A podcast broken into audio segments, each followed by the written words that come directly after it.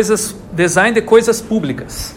Isso aqui é uma tradução do inglês é, design things, só que quando traduz em português perde toda a origem etimológica, que eu vou falar um pouquinho daqui a pouco sobre o que, que é design things em inglês. Mas traduzindo português, o mais próximo que eu encontrei é design de coisas públicas, tá?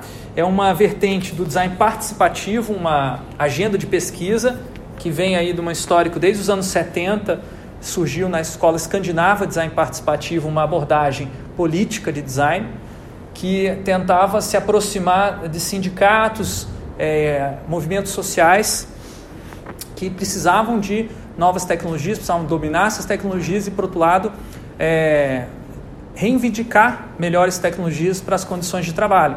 Então, esses sindicatos escandinavos conseguiram aprovar leis que obrigavam as empresas a consultar os sindicatos quando fossem fazer, por exemplo, uma mudança num sistema operacional, uma mudança do software de trabalho, ou mesmo do hardware, da, da, do maquinário. Teria que consultar um sindicato para o sindicato avaliar aquela tecnologia e dizer se aquilo ali seria é, possivelmente é, perigoso para os funcionários ou se seria uma tecnologia que iria é, ruim para trabalhar, que não ia ser eficiente para o trabalho, piorar o trabalho. O professor Pelém é um dos pesquisadores é, pioneiros do design participativo e que escreveu bastante sobre o assunto e que também está à frente dessa virada, digamos assim, do design participativo rumo ao design de coisas públicas. Ele não é o único, tem muitos outros pesquisadores que trabalharam com esse tema, mas eu vou focar nele porque, primeiro, é, ele tem essa, esse foco atual em pesquisa sobre design de coisas públicas e, segundo, porque eu tive mais contato com ele ele foi é, professor convidado da Universidade de Twente, na Holanda, deu um curso lá durante três meses e eu pude auxiliar ele nesse processo, obviamente que eu conheci mais profundamente essa abordagem dele. Além de tudo, ele também foi um dos membros da minha banca de doutorado. Então, ele conta a história que o design participativo no começo era sobre sistemas de informação. Então, nessa época, 1980, os sindicatos começaram a ser consultados sobre a informatização dos postos de trabalho que antigamente não tinha é, computadores nos, nos, escritórios e começaram a ter. E aí os sindicatos é, falavam: Poxa, será que vocês, pesquisadores do design participativo, podem nos ajudar? Fizeram vários projetos nessa linha. Um deles, o mais famoso, é o projeto Utopia, que eles criaram todo um sistema de interfaces gráficas para é, projeto editorial, uma espécie de um vovô do Photoshop ou do InDesign e foi bem avançadas as ideias de interfaces gráficas que eles criaram. Lá nos começos dos anos 80, eles criaram ideias como arrastar e soltar, máscaras, é, levar uma coisa, uma coisa para uma outra camada, todos os conceitos que não existiam antes nessa época do, nos projetos no desktop publishing, né, como é, ficou conhecido esse tipo de aplicação. Então foi bem inovador e todas as técnicas de prototipação é, de baixa fidelidade ou prototipação de papel, mockups, que hoje é utilizado na computação, no design de experiência, design de interação, surgiu aqui. Tá? Eles foram os pioneiros na utilização dessas técnicas. Antes disso, é, essa disciplina de design na computação ela era muito focada em projetar ah, coisas é, abstratas, diagramas, descrições escritas de requisitos. Isso eles viram que não era muito eficiente para envolver os usuários, porque eles não conseguiam entender como que aquilo se encaixava no ambiente de trabalho. Era uma linguagem muito abstrata. Então eles criaram linguagens é, que eram mais concretas, como por exemplo, vamos falar de uma impressora laser que ninguém nunca viu na vida, porque é uma tecnologia nova que vai entrar no, na, nos escritórios cinco anos depois, mas eles já queriam pensar no futuro, como seria uma tecnologia, uma impressora laser dentro de uma gráfica. E aí eles fizeram um protótipo com papelão e escreveram, né? Desktop Laser Printer. E virou uma, aquele pedaço de papelão virou uma impressora laser. E eles imaginaram como é que era o fluxo de trabalho usando uma impressora laser dentro de uma gráfica, algo que nunca tinha sido feito antes e que acabou gerando uma espécie de é, legado. A partir dos anos 90, os, ah, muitos dos pesquisadores que estavam envolvidos na computação acabaram migrando para o design, porque sentiram que dentro do design havia maior liberdade criativa, havia a possibilidade de conectar ah, o projeto com outras áreas além da computação, coisa que na computação às vezes era difícil de fazer. Em 1998 99 foi fundada a Digital Bauhaus, que é a, uma espécie de ideia de retornar ao, ao conceito original da Bauhaus, que é você conseguir conectar arte, ciência e tecnologia e trazer, por outro lado, os desafios atuais da material digital. Esse, é, essa universidade Malmo fundou então essa Digital Bauhaus com o nome de é, Faculdade de Comunicação e Artes. Não, o nome Digital Bauhaus é só um nome, digamos assim, fantasia que ela tinha. E vários projetos incríveis foram desenvolvidos durante esse tempo lá. Foi bastante influente, principalmente na consolidação da ideia de design de interação.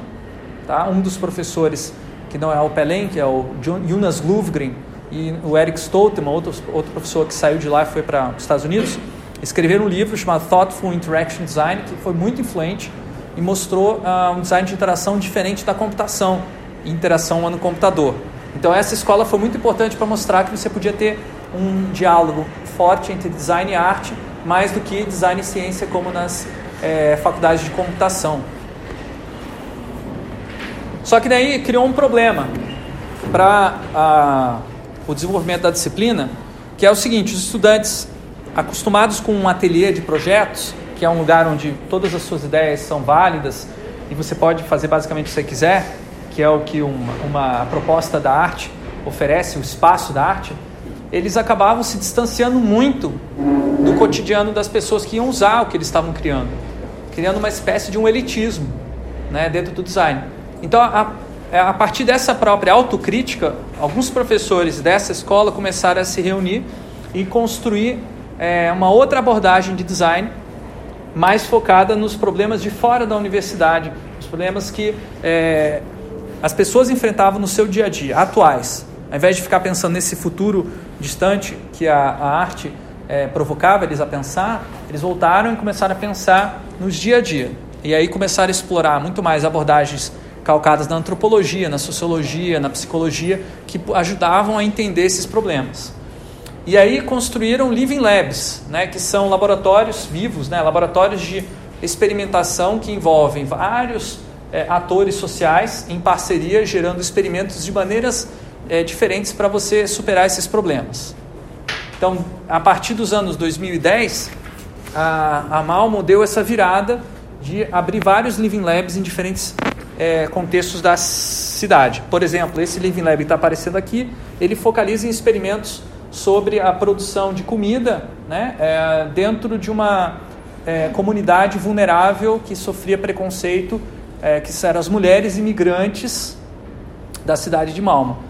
Mulheres imigrantes é, de países árabes, né, que são, não falam muitas vezes a língua sueca, é, ficam em casa o dia todo, praticamente, sem ter uma possibilidade de trabalhar. Então elas foram lá, essa equipe do Laboratório Vivo, e experimentaram a proposta de delas criarem um serviço novo, design de serviços colaborativo, que elas propuseram e eles organizaram, acharam clientes e tudo mais, e se criou ali a possibilidade de ter uma geração de renda e uma conscientização e uma integração maior dessa população é, com o resto do, é, da, da sociedade.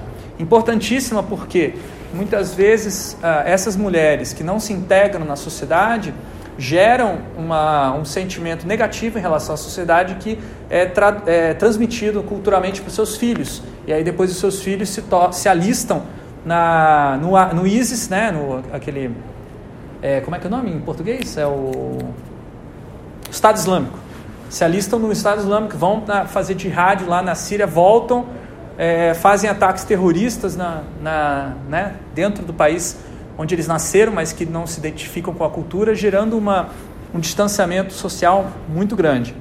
Então, esse projeto, por mais que você fale, meu, isso aqui é muito óbvio ou simples demais, você facilitar a criação de um serviço de, é, é de catering, como é que é isso? É, com, com, com, entregas de roupa. Não, não é entrega, é você contratar aquele grupo de pessoas para oferecer um jantar para você. Fornecimento de serviços alimentares, que seja. Parece muito simples, mas era importantíssimo para a integração dessas pessoas na sociedade.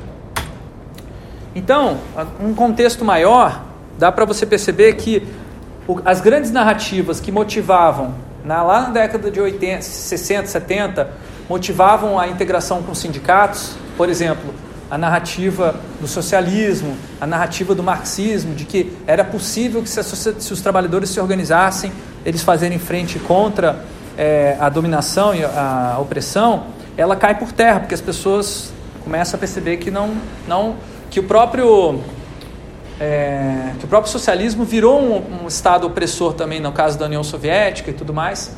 Então cai por terra isso. É, por outro lado, você tem uma acumulação de capital financeiro muito grande, um aumento da desigualdade social. No livro Capital no século XXI, o Piketty mostra isso estatisticamente, como que acontece em países é, como a França. E aí ele mostra que a democracia se torna cada vez mais em risco, porque quando você tem uma distância social muito grande, as pessoas não têm acesso à educação, não conseguem fazer boas escolhas nos, quando vai votar, e aí acabam elegendo os governos populistas ou governos instáveis, que é um caso que a gente está vivenciando, né, possivelmente, talvez, quem sabe, né, no Brasil hoje, não sei. Né? E o neoliberalismo, por outro lado, que é a tendência de é, é, tornar o Estado cada vez menor em termos de soluções de problemas sociais e jogar, é, empurrar, digamos assim, esses problemas que o Estado é, se responsabilizava para a iniciativa privada. Com isso também desarticulando os sindicatos e toda a pressão que é, a sociedade fazia sobre o Estado. Você desarticula porque você diz não é necessário que o Estado resolva esse problema. No neoliberalismo, quem tem que resolver é a iniciativa privada. Então, ao invés de você ir para a rua protestar, abre uma empresa e resolve você o problema. E aí, o último ponto que fecha esse contexto é o crescimento do antagonismo, que tem relação com todos esses outros três elementos aqui, que é basicamente a polarização política. Tá? Quem vai falar sobre isso é a Chantal Mouffe, que é uma cientista política lá da, da, da Europa, e ela vai usar a própria Europa como um exemplo para pensar é, polarização. Eu vou focar basicamente na, pensamento dela, porque vai ajudar a gente a entender a proposta de design de coisas públicas. Então a Chantal Mouffe fala o seguinte: o antagonismo ele está crescendo no vácuo deixado pela falta de identificação com os representantes políticos. Então as pessoas olham para os políticos e falam: não me representa, 2013, não me representa. Lembra? Então, não, não precisa de partido, escola sem partido. Tudo isso aí faz parte de uma, uma ideia de que a política é uma coisa vil, a política é uma coisa errada, e política não deveria ser profissão, e todos os políticos são corruptos. Tá? por que isso? Porque você olha para o político e você fala, eu não me identifico, ele não consegue me representar. Então, isso também é chamado de crise da representação política. E aí o que, que acontece? De repente aparece um candidato é, completamente extremista, no oposto, que algumas pessoas vão se identificar muito com aquele candidato porque finalmente ele está falando aquilo que ninguém teve coragem de falar antes. Então, você vai seguir aquele, aquele político extremista. Porque quem eh, antigamente né, acontecia o seguinte: o consensualismo de centro. A ideia é que os partidos convergiam sempre para poder gerar alianças é, que visavam a governabilidade. Então, um político que tivesse uma carreira de ideologia ideológica extrema quando ele entrava no governo era eleito, ele imediatamente se tornava ao centro para poder é, facilitar os acordos e permitir a governabilidade. Isso explica por que, que o PT e o PMDB, por muitos anos, viveram em parceria incrível, né? concordando com tudo, e isso gerou é, uma certa estabilidade política por um tempo. Né? Só que aí, o que aconteceu? A gente teve uma degradação da, das condições é, de vida no país por conta de uma crise econômica e essa parceria, no final das contas, acabou se desfazendo é, e gerando aí o impeachment e tudo mais, né? Uma coisa bem curiosa, né? Que esses dois aqui, né? Dilma e Temer, né? Imagina, olha que curioso, antes estavam juntos no, no topo do bolo ali, né? E depois um vai lá e dá, né? Aquela facada pelas costas. Né? E aí o que acontece? Esse antagonismo que surgiu para compensar e para contrabalancear esses muitos anos de, é, de centrismo, ele acaba se manifestando não só na política oficial, mas também é, ele é mimetizado na política do dia a dia, nas discussões do cotidiano. Né? As pessoas que seguem esses políticos de extrema extremistas começam a manifestar isso, esses debates nas redes sociais, que viram palco para esse tipo de discussão antagonista, porque elas lucram com o antagonismo. Quanto mais as pessoas se degladiam nas redes sociais, mais audiência, mais likes ah, aquele post vai ter. Então, se você tem uma mensagem é, pacificadora, bacana, legal, que fala que pessoas da direita e da esquerda são pessoas e devem ser respeitadas, você ganha 10 likes. Se você fala que você quer que morra é, pessoas da direita ou pe morra pessoas da esquerda, claro que não no mesmo post, posts separados, você vai ter mais likes do que se você fizer o post conciliador. Então isso é, é, um, é uma, uma fábrica, basicamente, que transforma cidadãos, cidadãos em é, juízes, né? Julgando todo, todo mundo e a todos com base num clique. Então, essa polarização, o antagonismo, ele só pode ser combatido com uma outra abordagem política que vai é, não acabar com a, a, diferença entre as pessoas, mas que vai colocar essas pessoas para diferentes para discutir é, de maneira respeitosa, que é o tal do agonismo. É curioso que a gente conhece muito bem a palavra antagonismo, mas a gente conhece pouco a palavra agonismo, embora o agonismo esteja na origem do conceito da democracia.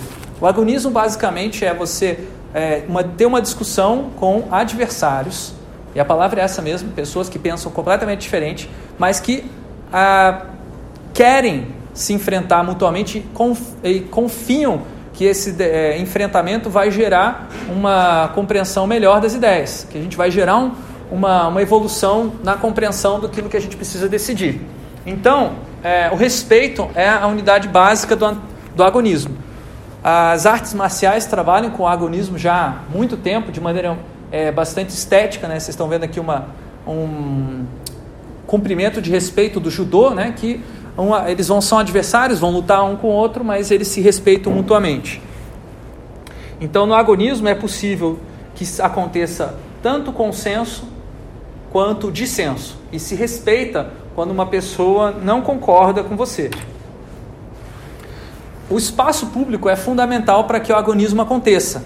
A palavra agonismo vem da, da do, do, do, grego, né, agos, né, que dá origem a ágora, que é um espaço é, tipo um mercado, uma praça pública que tinha nas cidades gregas mais democráticas, em que pessoas de diferentes é, convicções políticas iam lá para conversar com as outras pessoas, uma espécie de um espaço público, uma praça onde se discutia política. E essa discussão política influenciava aqueles que eram representantes e tinham poder de voto nas assembleias gregas. Tá? Então aqui basicamente era a espécie da cozinha da política grega. E essa cozinha poderia ter muito mais é, dissenso do que nas, nos espaços de é, deliberação oficiais, onde só aqueles que poderiam votar estariam presentes. Então aqui você poderia discordar de alguém e xingar e mandar ir aquele lugar sem que isso se tornasse ou precisasse se tornar uma questão de guerra e você sair matando todo mundo e tudo mais, tá? Então a Ágora tinha esse princípio de que você, se você ia à Ágora, você ia para um mercado, era para debater política de maneira aberta, com respeito, é, considerando as divergências possíveis do, da, do seu argumento. Na Europa, esse, é, essa tradição ela ficou um tempo. É, ela se desenvolveu de uma maneira diferente da, da história da democracia na, na Grécia Tá? E nas, nos, mais ou menos no século, nos primeiros séculos da, da era cristã, você tinha ah, algumas assembleias, dos, principalmente dos povos bárbaros gregos, é, desculpa, germânicos, mas assembleias, que eram momentos que eles se reuniam para decidir sobre questões públicas. E eles usavam o termo ding, ou thing em inglês. Tá? A palavra original é ding, que vem do, do alemão, depois vai se tornar thing em inglês. Mas falando, ah, coisa? É isso mesmo. A palavra coisa está na origem dessa assembleia, assim como está na origem também do, da palavra república. Tá? É, república em latim significa, é, vem da, do, do, latim res, significa coisa, e pública, mesma coisa que no português. Tá? Então, coisa pública está na origem da, dessa palavra, tanto ding, thing, quanto república. Por isso que eu resolvi traduzir é, design things como design de coisas públicas. Então, o design participativo ele tenta, com essa proposta, recuperar e atualizar o sentido da república, desenvolvendo projetos de coisas públicas ou design things. E agora eu vou mostrar alguns exemplos. Esse projeto aqui é um projeto que uh, os, os, colegas é, estudantes da Universidade de Twente desenvolveram quando o Pelém foi lá dar uma, essa disciplina de Collaborative Future Making. Era uma disciplina de nível de mestrado, então os estudantes podiam vir da graduação também.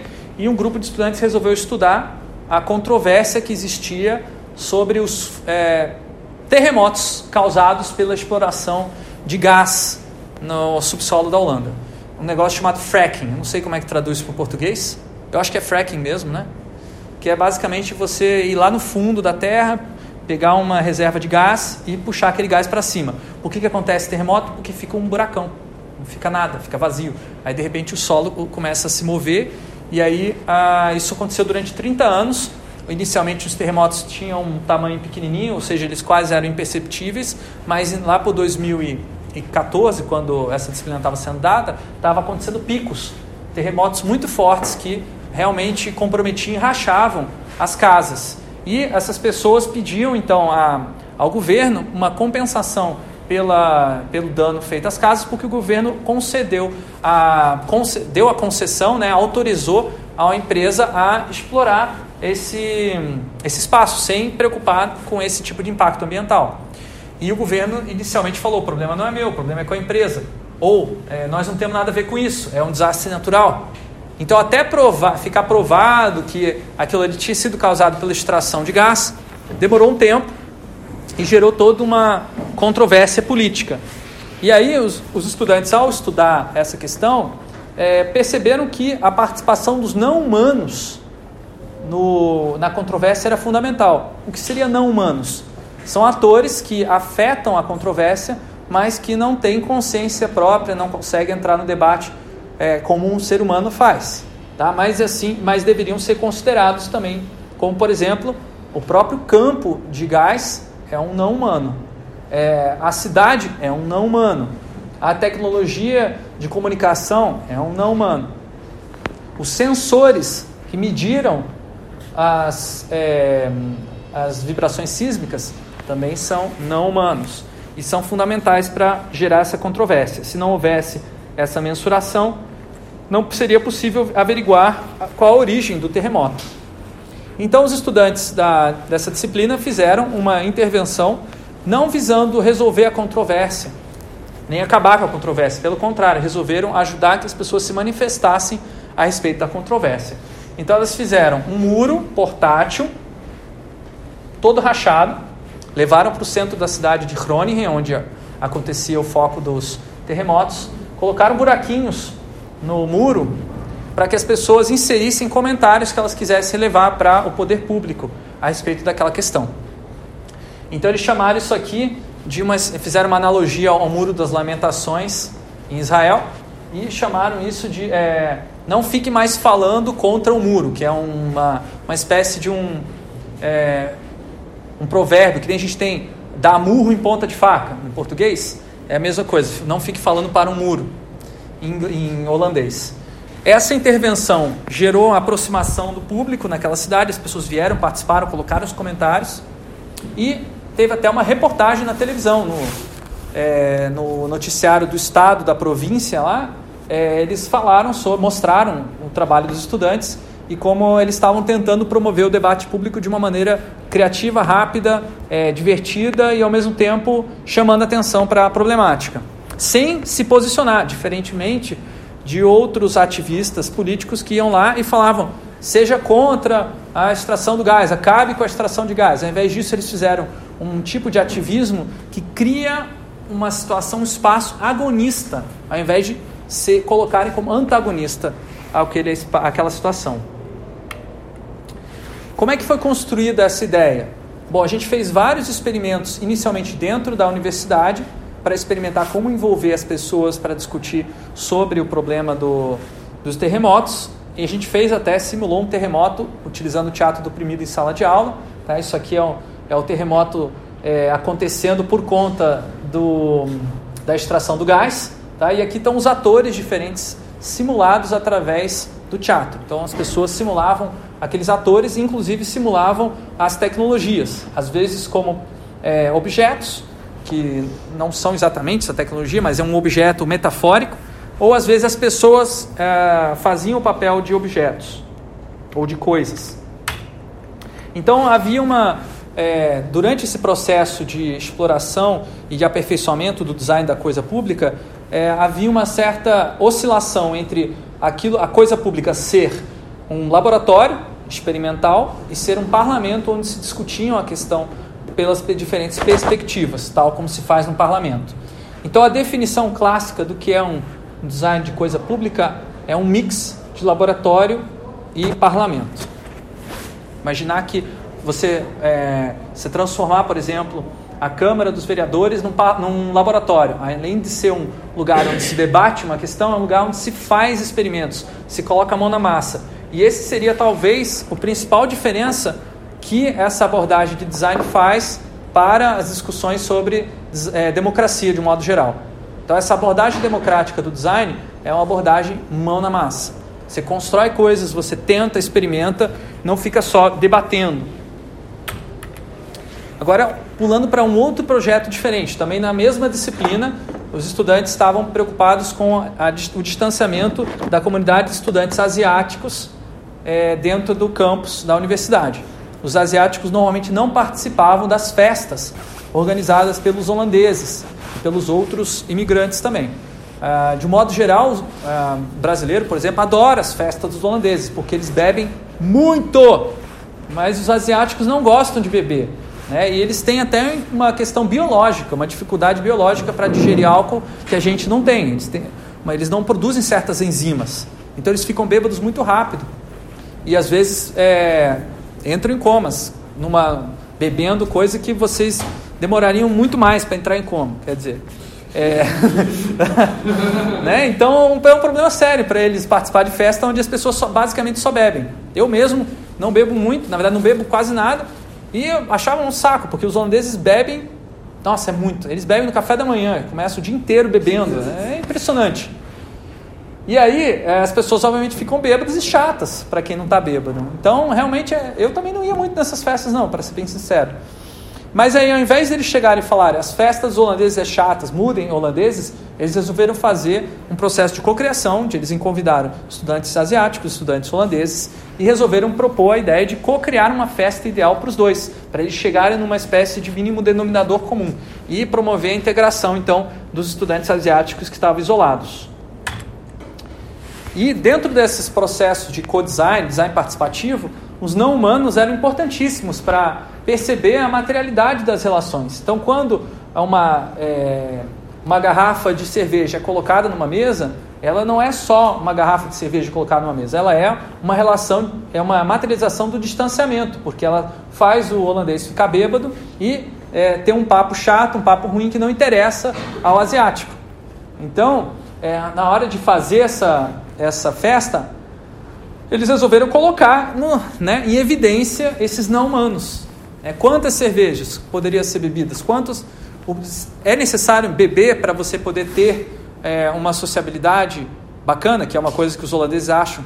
Sem cerveja, sem álcool, você não consegue ter uma conversa legal. Então o que eles fizeram? É, aqui é o momento em que eles vão beber a cerveja e vão comparar com outro momento em que, ao invés de colocar uma cerveja no centro da sociabilidade, eles colocavam objetos estranhos, sugestivos, para os estudantes é, interagirem, discutirem e é, criarem ideias de como se relacionar. E isso foi muito, deu muito certo, eles chamaram de dating with objects, né? namoro com objetos. E a gente teve uma festa muito bacana, foi um momento para mim especialmente é, importante de ver a, a, humildade do professor Pelém, né, que é esse senhorzinho que está aqui, é, enfim, um dos fundadores da área, uma pessoa super, super conhecida, com uma alta reputação, sentado no chão, é, trocando ideias com os alunos ali e participando de toda essa dinâmica maluca que foi criada.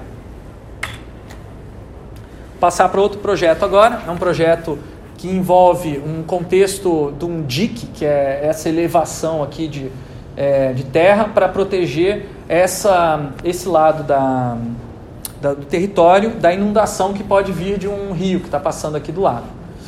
É, esse dique precisava ser renovado e, e elevado, porque eles estavam com medo do, nível da elevação do mar e tudo mais. As 80, acho que 60% do território holandês pode estar é, tá abaixo do nível do mar, assim, é uma coisa bizarra, né? Mas está ficando cada vez pior. Então eles estão elevando os diques de tanto em tanto tempo e para financiar a elevação desses diques eles consideravam a possibilidade da iniciativa privada é, colocar dinheiro e, por outro lado, explorar aquele território como se fosse um é, parque de diversões ou uma, uma construir prédio, construir casa em cima do dique. Então eles estavam pensando nessas possibilidades. Só que daí é, eles não estavam considerando muito a, a perspectiva do rio a respeito do projeto, ou a perspectiva do próprio DIC, que são os tais dos não humanos. Então muitas vezes era negligenciado isso. Nesse projeto de coisa pública, eu e uma colega, nós desenvolvemos uma visualização dos dilemas que aquele projeto tinha que enfrentar. Porque eles sabiam que tinha consequências negativas e positivas de várias ideias, mas não sabiam quais eram essas consequências.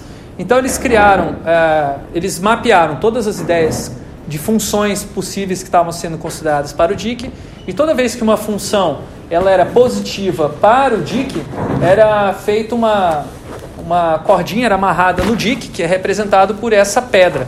Então essa pedra representou o não humano, que é a, o lado da natureza, digamos assim, o lado que não que é importante, que tem muita força, muito poder, mas é imprevisível e que pode a qualquer momento estar tá falhando.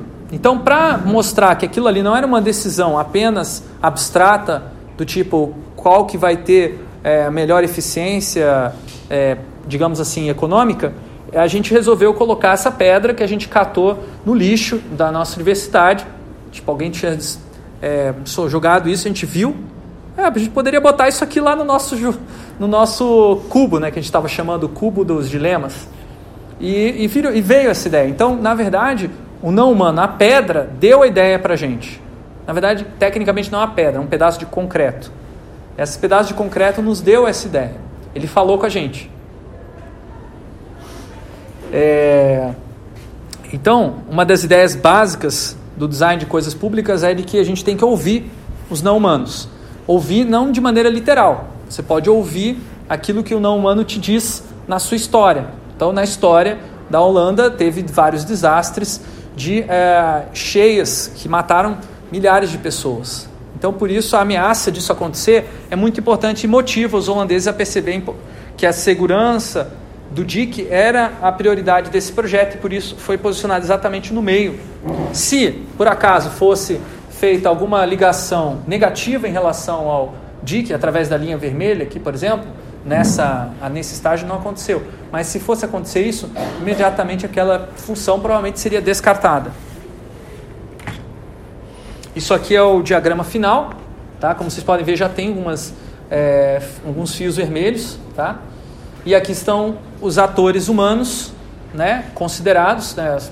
É, acho que aqui tem um representante da associação comercial, tem pessoas de uma prefeitura, de uma cidade, de uma outra cidade que também é afetada, e eu não me lembro exatamente todos eles, mas basicamente as pessoas que vão sentar na mesa e tomar decisões sobre como vai ser esse tal desse DIC. Então, ao compreender a perspectiva que cada ator tinha, inclusive dos não humanos, foi muito mais fácil para eles tomarem a decisão e deliberarem né, sobre o que, como seria a função desse DIC. Então, antes de fazer essa coisa pública, eles não tinham noção completa de que aquele ator, por exemplo, achava que essa função teria um impacto negativo no DIC, porque não sabiam, não conheciam essa perspectiva. Então, isso é uma das coisas mais interessantes da coisa pública. Ela permite que você conheça as diferentes perspectivas em torno de uma questão pública, uma questão controversa, que ninguém ainda tinha mapeado. E assim você possa tomar decisão em grupo, saber quem vai estar é, tá satisfeito ou insatisfeito com aquela decisão. A deliberação quando bem sucedida, ela vai estabelecer um coletivo, um cultivo coletivo de um bem comum. Aqui é um outro projeto, esse é um projeto que tem mais a ver com a nossa realidade aqui na universidade, que é um design lab. É uma coisa que eu e o André e outros professores aqui estamos imaginando para o futuro aqui no Dadim. A gente tem um espaço onde a gente possa receber vários atores da sociedade e da própria universidade para co-criar é, projetos, experimentos e ideias que sejam de benefício e interesse público. Tá? É, o Design Lab foi fundado na Universidade de Twente e um dos primeiros cursos que foi oferecido lá foi justamente esse curso do professor Pelém. Então não é por acaso. E aí, só que tinha um problema. O Design Lab já existia há seis meses e ele quase não tinha sido utilizado até aquele momento. Para quase nada, a não ser os estudantes que iam lá para usar o espaço para fazer trabalho porque era mais calmo e tranquilo, não tinha tanto barulho. Esse era uma subutilização do espaço. Então, os estudantes é, resolveram criar um, vários eventos para discutir é, como que aquele Design Lab poderia ser apropriado por aquela comunidade acadêmica e a comunidade expandida da universidade, que incluía pessoas que não eram estudantes. E aí eles fizeram várias cocriações e nessa cocriação as pessoas começaram a estabelecer é, compromissos do tipo, ah, eu vou fazer isso, eu vou fazer aquilo, né? você faz isso, você faz aquilo, podemos organizar isso e esse outro evento. E aí lá pelas tantas os estudantes resolveram que é, precisavam é, ocupar o Design Lab. Propuseram oficialmente para a organização da universidade que eles iriam fazer uma, uma, uma noite de cocriação na, no Design Lab. Iriam utilizar todos os equipamentos para cocriar coisas bacanas num um evento que seria marcante, né, porque ele, teria, ele faria uma coisa que não é muito comum é, nesse, nessa universidade, que é a atividade noturna, quebrando um pouco da a lógica e a rotina da universidade. Então era para passar a noite lá e beber enquanto estivesse criando. A universidade, inicialmente, por ser uma universidade de tradição engenharia, é, muito certinha, negou e proibiu o evento. Mas os estudantes resolveram ocupar o Design Lab sem autorização. E um dos estudantes era monitor do Design Lab, foi lá, abriu a porta e a galera, trouxe, o pessoal trouxe bebida, trouxe tudo mais. Só não puderam fazer uma fogueira lá dentro para não acender o, é, o protetor de incêndio, né? Mas fizeram uma fogueira virtual com um computador e a gente tocou violão na fogueira, cantamos e tal. Foi uma noite maravilhosa. Tá? Vários experimentos foram feitos de cocriação, filmes e é, poesia e hum, objetos malucos e saiu coisas muito legais que era basicamente para você mostrar que o Design Lab era um espaço todo mundo poderia utilizar para criar. Era essa a proposta inicial, só que a universidade ainda não tinha conseguido comunicar isso. A gente fez isso na marra, basicamente. O que aconteceu? O estudante que era monitor, no dia seguinte ele foi é, suspenso da posição dele de monitor. A universidade ficou, né, a organização oficial ficou, ficaram chateadíssimos com o que tinha acontecido. Mas depois de um tempo, ao conversar com os outros professores que estavam por trás dessa disciplina, como eu, e, uh, e ver o resultado disso aqui, voltaram atrás trouxeram um estudante que tinha sido suspenso de volta, ele acabou ganhando, sendo promovido, e aí a universidade começou a organizar oficialmente a Makers Night, que é exatamente é, o conceito que a gente tinha criado lá atrás com o Guanabana, a gente chamou essa intervenção aqui de Guanabana. E aí o Makers Night virou oficial e a cada duas semanas tem essa, essa Makers Night desde então. Demorou um tempo para a universidade mastigar e assumir que tinha errado nessa questão, mas é, foi interessante, porque é, a universidade percebeu que não adiantava só ter infraestrutura para cocriação. Eles já tinham lá impressora 3D, 4D, 5D, 6D, sei lá o que. Tinham tudo de mais moderno que eles tinham copiado das outras universidades que eles visitaram, como Stanford, MIT, Harvard. Eles têm, eles têm recursos financeiros para fazer isso facilmente. Tá? Foram milhares de euros investidos lá. Porém, eles não tinham meta-estrutura. Meta-estrutura, basicamente, seria a ideologia que junta essas pessoas e que faz elas se sentirem parte de algo maior e quererem estar juntas para cocriarem. E acreditarem que ao fazer isso estão fazendo algo melhor do que criarem sozinho. Então, esse termo é, infraestrutura vem do design participativo, é uma questão que a, a, é discutida já desde a questão da, da coisa pública, no mais ou menos uns 10 anos. E o meta-estrutura é uma descoberta recente que eu e o Matheus fizemos ao, ao começar a olhar para esses casos. Percebemos que não era só uma questão de infra, de criar infraestrutura invisível para as pessoas trabalharem, mas também de criar as meta-estruturas para elas pensarem juntas. Você gostaria de acrescentar algo sobre isso? Qualquer coisa, fica à vontade, tá? É, bom, isso aqui, é um, isso aqui com certeza você talvez queira. É, é, um diagrama que a gente publicou recentemente. Na verdade, você vai apresentar na semana que vem é isso? Não, Daqui a duas semanas ele vai para o congresso de é, trabalho colaborativo suportado por computador, CSCW, né? no Rio de Janeiro, apresentar essa, esse diagrama que é uma proposta de contribuição ao design participativo. Design participativo fala que as infraestruturas são construídas coletivamente através de ações infraestruturantes. No inglês, eles usam o termo infrastructuring, que no português não dá para traduzir diretamente. E a, a importância, que é a contribuição do, da pesquisa do Matheus, das ações meta-estruturantes, que são aquelas que são focadas nas meta-estruturas. O que seria isso? Seria tudo aquilo que está é, basicamente na, nas nossos sistemas cultural de compreensão do mundo, visão de mundo, o que, que a gente acredita e o que nos constitui enquanto coletivo. A identidade, por exemplo, a construção de identidade é a meta-estrutura. Então aqui tem um exemplo de análise do, da plataforma Corais, que eu já comentei com vocês algumas vezes. Uh, isso aqui é meio óbvio e fácil de perceber. O Matheus me perguntou lá no começo da pesquisa dele como é que você fazia para desenvolver a Corais. Eu falei que eu pegava módulos do Drupal, que é um framework de desenvolvimento de software livre, que me permitia configurar coisas sem saber programar muito, implementava na plataforma Corais para permitir que as pessoas interagissem de uma determinada maneira. Isso permitia que os projetos se desenvolvessem, os projetos que usavam a infraestrutura da plataforma Corais, e esses projetos, em determinado momento, começavam a exigir novas infraestruturas, ter novas demandas, o que é, me motivava a procurar novos módulos, e isso foi, é, esse ciclo continuou por muitos anos, até o momento que o Drupal, esses módulos aqui, começaram a, eles pararam de ser atualizados. E esse ciclo parou, porque não tem mais módulos do Drupal na versão 6 para utilizar. Eu teria que atualizar a plataforma inteira para passar para a versão 8 do Drupal, coisa que eu não tive recursos ainda para fazer, mas no futuro eu vou fazer um projeto de pesquisa para é, fazer o Corais 2.0. Agora, além disso, o, Matheus descobriu que existiam outras ações importantes que estavam muito bem conectadas com essas infraestruturas, essas ações infraestruturantes, que é a ação meta-estruturante. É, por exemplo, Toda vez que era incluso um novo participante nessa comunidade, já mudava a, a configuração cultural, novas ideias, novas pessoas. Né? Aí tinha elaboração e contribuição dos projetos, a maneira como as pessoas organizavam o projeto também contribuía para a maneira como elas pensavam, se organizavam a respeito disso, a respeito do uso da plataforma. Aí você tinha o compartilhamento do que era aprendido no projeto, que a gente chamava de código do design a aprendizagem e mudança de status de usuários para designers, ou seja, todo mundo na plataforma é designer, de uma certa maneira, e aí você tem até a escrita de um livro, que é o Design Livre, que eu falei na semana passada, que foi escrito com várias pessoas usando a plataforma Corais. Então a gente está chamando essa, essa, essa camada de ideologia do design livre.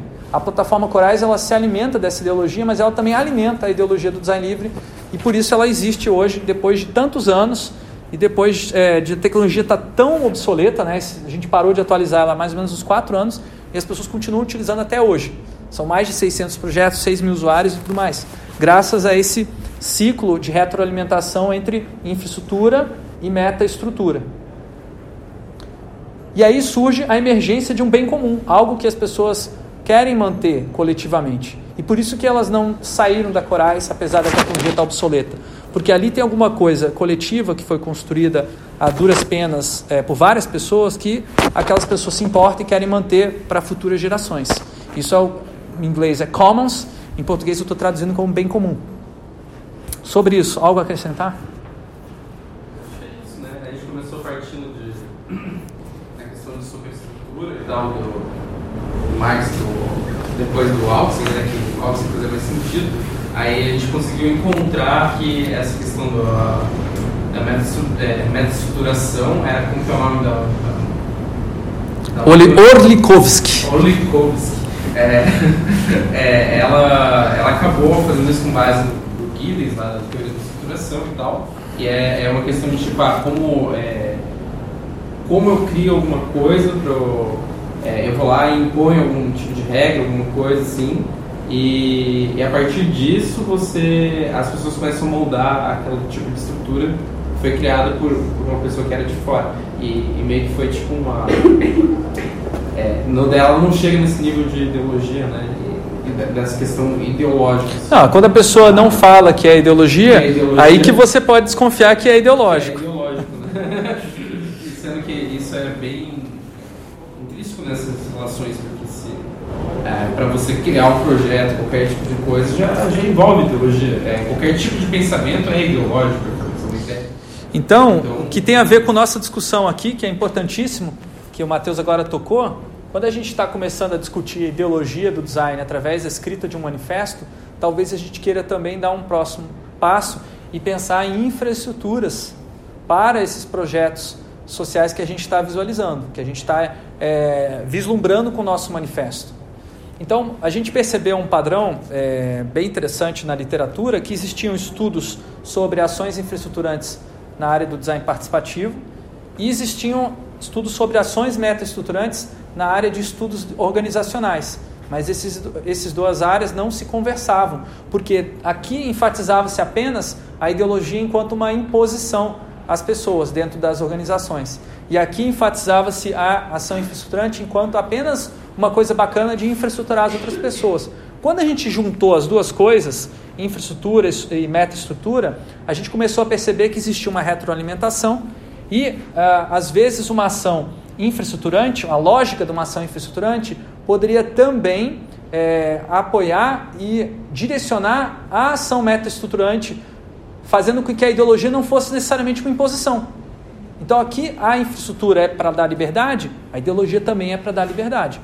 Então a ideologia não é necessariamente uma coisa má nesse, nessa maneira como a gente está abordando o tema. Muita gente utiliza o termo ideologia, principalmente no senso comum, como uma coisa negativa que uh, nos distancia da realidade, que faz com que a gente não veja o que, que é a realidade. Isso é um conceito mais uh, comum e conhecido de ideologia. Porém, a gente, nessa perspectiva, vê que a ideologia é a maneira como a gente discute e pensa a realidade. Então, é, ideologia ela não está pronta, ela está sempre em transformação. Se você vê ela como um processo, você vai ver a ideologia como a construção da nossa visão de mundo, por exemplo. Então, ela pode ser também uma área interessante para a incidência do design. Tanto é que a gente está trabalhando já algumas semanas com a ideia de criação de um manifesto, que a gente considera isso como sendo importante para os projetos. Outra descoberta interessante que o Matheus fez é a ação desinfraestruturante, mas que eu vou, eu vou simplificar a nossa terminologia aqui para desestruturante, que eu acho que fica mais próximo do vocabulário comum, né? que basicamente é alguém que vai lá no meio de um processo coletivo e é, des, é, desmonta o que está acontecendo, muitas vezes por uma imposição de fundo egocêntrica. Tipo, alguém vai lá e fala: nós não vamos fazer isso porque eu não concordo. E eu não vou querer concordar. E eu não estou disposto a negociar. E se não for assim, eu vou sair. Essa é uma posição que vai destruir uma construção coletiva de respeito mútuo e também de, flex, é, de flexibilidade para aceitar posições dos outros. Tá? Então, a ação de, desestruturante ela destrói o trabalho coletivo e coloca em risco a existência de um bem comum. Nesse caso aqui, você quer contar a história do, do Oshi, é, que está representada na imagem? Aliás, vê se você já incorpora aqui uma novidade que eu fiz aqui. Ó. Eu tentei representar a ação desinfraestruturante ou desestruturante com uma flechinha vermelha. No teu, no teu diagrama não tinha, mas. É, e aí? O que, que você acha? É, que eu achei na flecha ou... Não, explica o conceito. Ah, é o... o... o... caso, o caso. É, o caso é que nessa... Teve outra, outra vez tinha explicado isso também, né? Mas enfim. O, a Oshi, a Lab, ela era um coletivo e tal, que ela surgiu a partir de um outro, de um outro coletivo autogestionário, né? Ah, assim como vários outros, eles começaram a se reunir dentro de uma, da concha, da concha, é que daí agora eu vou ter que explicar todo esse outro contexto. Não, Você já tinha explicado, na verdade, é, né, naquela... Tá, mas enfim, é, essa ação desse infraestruturante foi o seguinte, a, a Lab tinha um um, uma, uma pessoa lá dentro que ela começou a meio que comandar, sendo que era uma hierarquia horizontal, mas pelo auxílio da tecnologia ele acabou é, utilizando ela como dominação. Nesse caso ali, é, ela é, foi ela quem impôs algum tipo de, de linguagem visual, outras pessoas não tinham é que foi muito surpresa. Mas enfim, uh, outras pessoas dentro do, do coletivo não tinham se manifestado é, visualmente. E esse cara foi lá e, tipo, ele, ele colocou assim: ah, tem essa ideia aqui. Aí, de repente, todo mundo foi meio que concordando, eles tinham outras ideias de, de mascote e de, de logo. É só um dado interessante aqui, ó. As pessoas estão é. colocando outras ideias aqui, só que elas não conseguem é. expressar visualmente as ideias delas, apenas em texto. Aí o que, que acontece? Ao invés do cara incorporar as ideias que surgiram nos comentários aqui, teria que ter uma flechinha aqui, ó, tá? Só que daí o cara vem e vê, tira a ideia da cabeça dele do nada, quer dizer, não trouxe das outras pessoas, tá? Então não tem flechinha de ação infraestruturante aqui. Tem, na verdade, uma ação desinfraestruturante, desestruturante, né? Que ele vai, é, na verdade, é, desconstruir algumas relações aqui que estavam sendo construídas. E conforme ele foi, conforme foi passando para frente essa, essa imagem, ah, chegou um ponto que as contradições dentro do coletivo, em, em convivência com com os outros coletivos era foi tão agudizante assim é, que em uma outra imagem é, acabou sendo é, refutante, né? A ação desinfraestruturante, então, enquanto a gente convive com tensões e, e com pequenas contradições, na ação desinfraestruturante seria é, a refutação completa do desse é, é seria isso, né? A, seria uma contradição tão aguda a ponto de romper com essas tensões. Seria como se fosse uma malha ele acabou cortando. É, foi quando apresentaram uma outra, é, utilizaram da identidade visual deles em um outro cartaz ah, e simplesmente mostraram o cartaz para eles e disseram: Ah, a gente não está incluso aí, né? Ah, dentro das tomadas de decisões que estão acontecendo. E daí começou um, um grande alvoroço dentro da plataforma ali, né? Pelos comentários, que a galera começou a debater muito. Teve uma porrada assim, de comentários. Flame War? É, Flame War. E no fim acabou matando o coletivo. Eles disseram, ah, a gente vai se distanciar, só que também não. Eles não conseguiram sobreviver pela questão da ecologia do sistema, né? Ele só poderia existir o Oshak Lab se ele tivesse em, cons é, em consonância, em colaboração com o outro coletivo que era o Conchativo e mais alguns outros.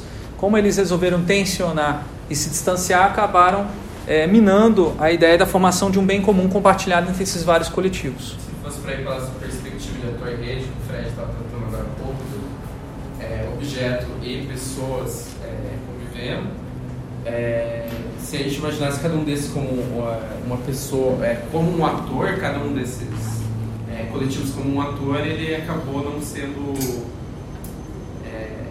assim como o Dick lá, tinham muitas coisas que eram negativas para ele e ele estava sendo negativo para os outros. Né? E acabou sendo cortado da malha.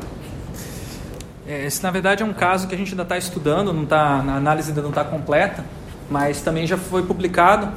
Quer dizer, publicado não, foi aceito a publicação. Você vai em novembro apresentar lá no é. Congresso Design de Informação, né?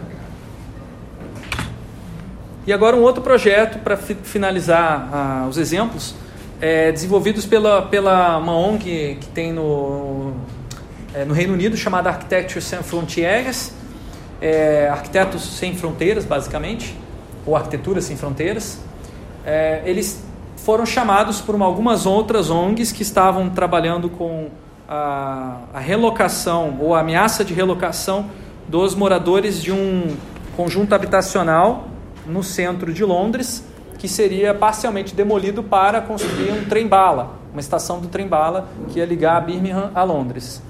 É, esses, essas pessoas estavam muito preocupadas porque elas eram pobres, tinham pouco acesso a opções é, financeiras e culturais na cidade e elas perderiam isso se elas fossem relocadas para um lugar distante no subúrbio de Londres. E aí a gente resolveu fazer uma intervenção, esse grupo, né? Eu estava participando como colaborador da, do grupo do Arquitetos Sem Fronteiras, e a gente fez uma, é, um espaço é, ocupado no jardim do, do condomínio, em que a gente perguntava se as pessoas gostariam de parar para tomar um pouquinho de chá e uh, conversar a respeito da experiência de vida delas dentro desse conjunto, para a gente mapear quais eram as dificuldades que as pessoas enfrentavam ao viver ali, quais eram as vantagens de viver ali e quais eram os tesouros é, os valores sociais que seriam destruídos se as pessoas simplesmente mudassem para um outro lugar. Quais as relações que se perderiam? Um outro. Depois a gente pegou é, toda essa coleta de dados, é, compilamos em alguns gráficos e infográficos e é, maneiras visuais de explicar é, o impacto social dessa obra é, fizemos um evento público numa igreja, organizado pela diocese, sei lá o nome da, daquele órgão lá, é, que conclamou a comunidade do bairro para vir participar do debate. Oferecemos comida na porta da igreja e eu fui panfletar. Ficava panfletando, todo mundo que passava na rua, eu chamava, né? A pessoa falou, nossa, é bom nisso, hein? Eu falei, não, não, é que eu não tenho vergonha de chegar nas pessoas ficar enchendo o saco, que nem eu encher chato de vocês aqui em sala de aula. É, e aí esse, evento foi convidado é, representante da, da empresa que estava responsável pela, pela empreiteira que estava responsável pelo, pela linha de trem-bala, HS2, um representante da, é, da prefeitura e um representante da associação de moradores e o padre que era responsável pela, enfim, tinha um papel comunitário, acho que tinha uma ONG é, de responsabilidade social. Os quatro debateram em público, o público conversou, questionou, no final das contas, esse diálogo acabou permitindo que mais lá para frente, depois de alguns meses, a prefeitura concordasse que, ao invés de realocar essas pessoas para um outro lado da cidade, seria construído é, chegou-se é, ao acordo de que era melhor é, acabar com os parquinhos daquele conjunto e construir novos conjuntos habitacionais para que essas pessoas não fossem é, despejadas daquele conjunto. Então a comunidade resolveu é, sacrificar um bem que ela tinha, um bem comum, para que essas outras pessoas não perdessem seus, é, seus lares.